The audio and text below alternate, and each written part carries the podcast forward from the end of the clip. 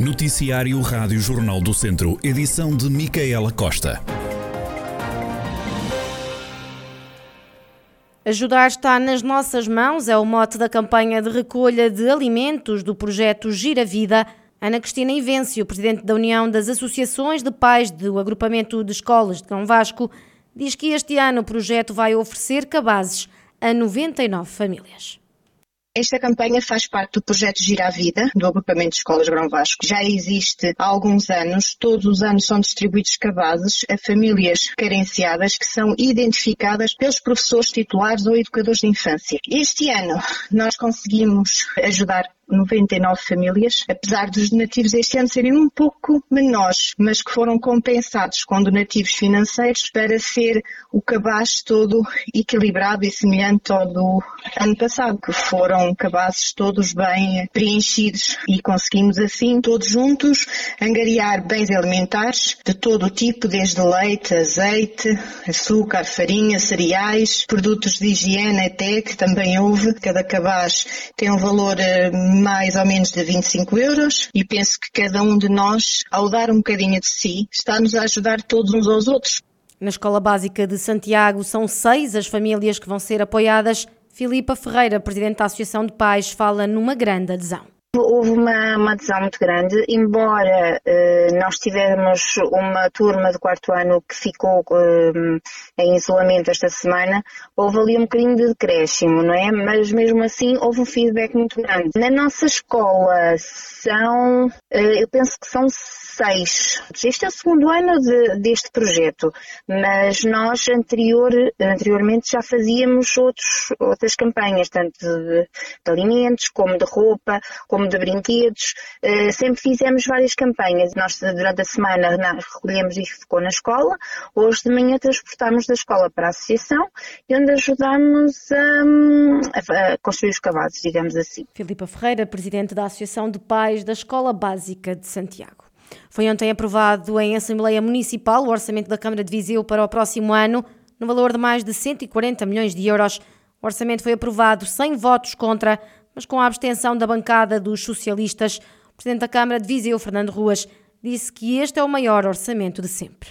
Um orçamento que, que tem muitas daquilo que eram resultado do trabalho anterior e as opções que se fizeram, nomeadamente com as empreitadas, que foram decididas. É um orçamento que foi feito por nós, que apenas tomamos posse em 13 de outubro, e ele está influenciado por aquilo que foram decisões legítimas tomadas anteriormente. Mas é, de facto, o maior orçamento de sempre, tem esta particularidade e é um orçamento que consegue as receitas correntes superiores às despesas correntes, o que significa que se podem poupar alguns montantes para investimento. Tem uma fiscalidade bem amiga, eu, para vos dar a ideia, a fiscalidade com as, na, distribuída pelos vários eh, impostos da Câmara Municipal poupa ou devolve aos cidadãos uma quantia de 8 milhões e 45, 450 mil euros. Nós eh, eh, decidimos também manter o desconto na fatura da água para 2022. Fernando Ruas e o orçamento do próximo ano que foi aprovado em Assembleia Municipal. E também na Assembleia Municipal o Presidente da Câmara disse que vai ajudar o viziense que está retido na Colômbia a voltar a Portugal. Telefonei à Senhora Secretária de Estado, Berta Nunes, logo de manhã, eh, antes de vir para esta reunião, por causa do cidadão viziense que está retido na Colômbia. E, portanto, dizer-lhe que não sei em que medida é que pode contar com o esforço da Câmara Municipal para que o, o, o nosso conterrâneo possa vir neste período ainda fazer a convalescença aqui a Portugal e, portanto, dizer que a Câmara se disponibilizou para ajudar naquilo que fosse preciso e, portanto, aguardo eh, a todo momento o telefonema das senhoras que está Estado para, digamos, ultimarmos este assunto. Fernando Ruas, Presidente da Câmara de Viseu, a mostrar-se disponível para ajudar o viziense que está retido na Colômbia a voltar a Portugal.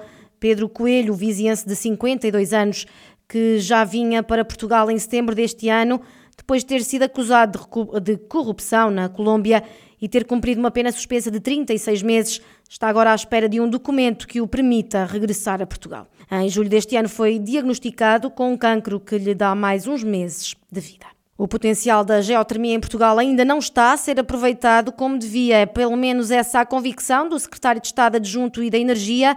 As palavras de João Galamba, que esteve em São Pedro do Sul na apresentação do livro Avaliação do Potencial de Exploração dos Recursos Hidromineiros e Geotérmicos e da sua utilização para temperaturas superiores a 25 graus. Geotermia, seja no âmbito de concessões, seja fora, é um potencial eh, largamente inexplorado em Portugal. Como se viu aqui, então, se formos para fora das concessões, aí o, não, o não aproveitamento é mesmo de 100% em todo lado, porque ele é pouco utilizado no país e, portanto, onde quer que ele seja, eh, onde essas bombas de calor sejam aplicadas, passamos automaticamente do uso do aproveitamento zero para o aproveitamento a 100% em todas as instalações que sejam feitas por definição. E, portanto, é, obviamente, o recurso que devemos explorar, como todos os nossos recursos endógenos. Portugal tem a sorte de ter bastantes recursos endógenos renováveis, nem todos os países o têm. O governante prometeu ainda ajudar na implementação da geotermia. Naquilo que depender do governo, Uh, os apoios uh, vão existir, existem. Há uma aqui penitencio-me por uma falha do governo, neste caso minha, porque temos uh, preparado e fechado o diploma que regulamenta a parte não relativa às concessões, portanto, nomeadamente com bombas de calor, está pronto. Não fomos a tempo de o aprovar, mas fica pronto para o próximo governo aprová-lo. O trabalho está feito. Uh, e parece-nos importante, apesar de esse aproveitamento já existir, já existirem muitos furos pelo país com bombas de calor, é uma área não regulamentada, o que até depois tem, nem que seja pela mera disponibilização de informação, uh, implicações. Quer dizer, Portugal precisa de saber uh, se está ou não a reduzir consumos, determinados consumos fósseis, trocando-os por outros renováveis, e, portanto, se não houver regulamentação nesta área, nem acesso a essa informação temos. Já o diretor-geral de Energia e Geologia, João Bernardo, defendeu a urgência de o país diversificar os recursos energéticos. Temos claramente de recorrer e de lançar mãos a outros recursos e, e, os recursos que fazem sentido são aqueles que estão no território, são aqueles que nós temos, aqueles que são os nossos recursos nacionais e depois numa lógica de aproveitamento e numa lógica de uh, subsidiação, se quiserem, subsidiariedade, uh, aqueles que já estão a ser aproveitados.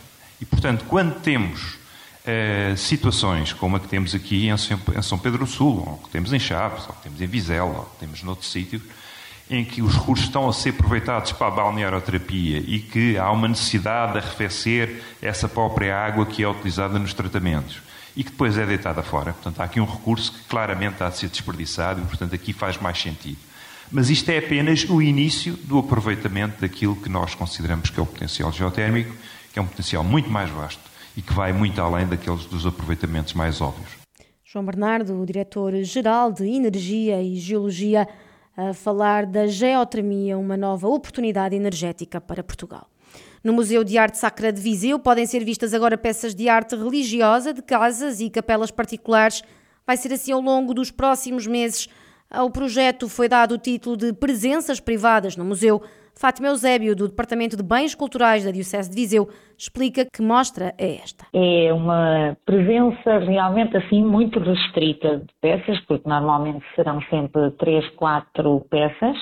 Está no Museu da Catedral, portanto no coro alto, posicionada no coro alto, e uh, é, são peças que vão mudando de dois em dois meses, ou seja, durante o próximo ano eh, de dois em dois meses nós vamos colocando peças que são propriedade de privados, portanto não são de nenhuma igreja da diocese, não são de uma capela da diocese, são sim pertença de privados. Claro que algumas delas podem ter sido originárias de antigos conventos, etc., mas outras terão sido encomenda dos próprios privados, os dos antecedentes, não é? portanto, da família. Uh, e queremos trazer um bocadinho a presença dessas peças porque elas, no fundo, uh, refletem aquilo que é a vivência da fé de uma forma mais intimista. Fátima Eusébio, do Departamento de Bens Culturais da Diocese de Viseu, o Museu de Arte Sacra de Viseu tem então em exposição peças de arte religiosa de casas e capelas particulares.